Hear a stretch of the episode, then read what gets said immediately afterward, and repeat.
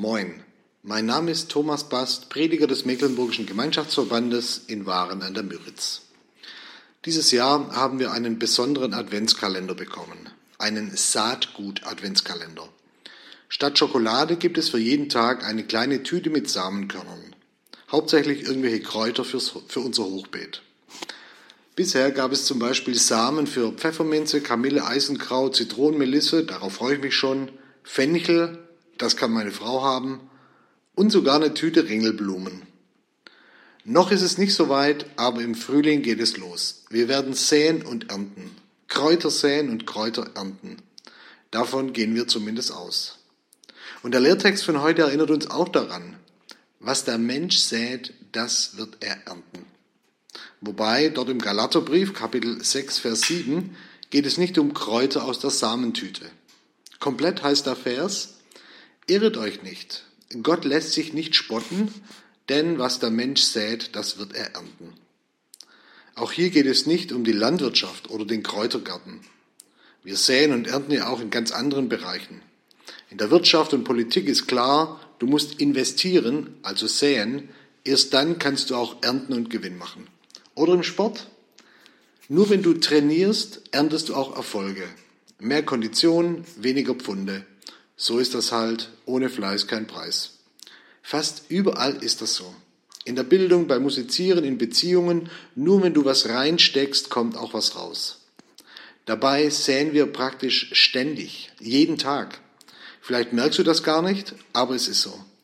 Du säst zum Beispiel Worte.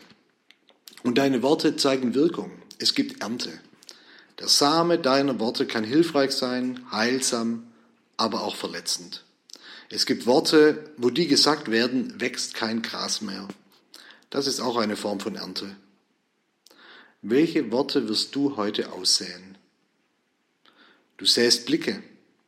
Ja, wir streuen unsere Blicke in die Runde und manchmal ernten wir auch ganz schnell etwas, ein Lächeln zum Beispiel. Welche Blicke wirst du heute aussehen? Wir sehen auch mit unserem Tun. Dein Tun hat Folgen. Irgendwann, so sagt die Bibel, werden wir für, für das ernten, was wir getan und gesagt haben. Das gilt im Guten wie im Schlechten. Ganz klar, wer Dornen sät, wird keine Kartoffeln ernten. Das alles ist eigentlich selbstverständlich. Und trotzdem kann man sich beim Säen auch gewaltig täuschen. Und darum die Warnung von Paulus, irret euch nicht. Gott lässt sich nicht spotten, denn was der Mensch sät, das wird er ernten. Paulus sagt an dieser Stelle, sähe nicht auf deine eigenen Möglichkeiten, sähe nicht auf den Boden deiner selbstsüchtigen Natur, sähe nicht auf das, was nur dich selbst interessiert, denn dort wirst du Verderben ernten. Sähe dein ganzes Vertrauen auf Gott und seinen Geist.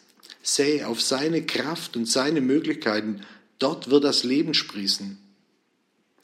Ja, und wenn du das tust, wenn du an dieser Stelle säst, dann wirst du merken, bei Gott darf ich auch ernten, was ich gar nicht gesät habe. Ich darf profitieren von dem, was Jesus für mich getan hat. Gott sei Dank er, ist er so gnädig, barmherzig und großzügig, dass er auch dort etwas wachsen und reifen lässt, wo bei mir schon das Säen in die Hose geht. Und Gott sei Dank muss ich nicht alles ernten, was ich gesät habe. Gott sei Dank muss ich nicht jede Suppe auslöffeln, die ich eingebrockt habe. Der Mensch sät, was er erntet, ja, das stimmt, aber das ist nicht das letzte Wort. Denn Gott sei Dank gibt es bei ihm Vergebung, Barmherzigkeit und die Chance für einen Neuanfang. Und so kann er auch aus unserem oft so kümmerlichen Saatgut etwas Ordentliches wachsen lassen. Darum, lasst uns heute fröhlich und hoffnungsvoll im Vertrauen auf Gottes Geist aussehen. Und lasst uns gespannt sein, was Gott für heilsame Kräuter wachsen lässt.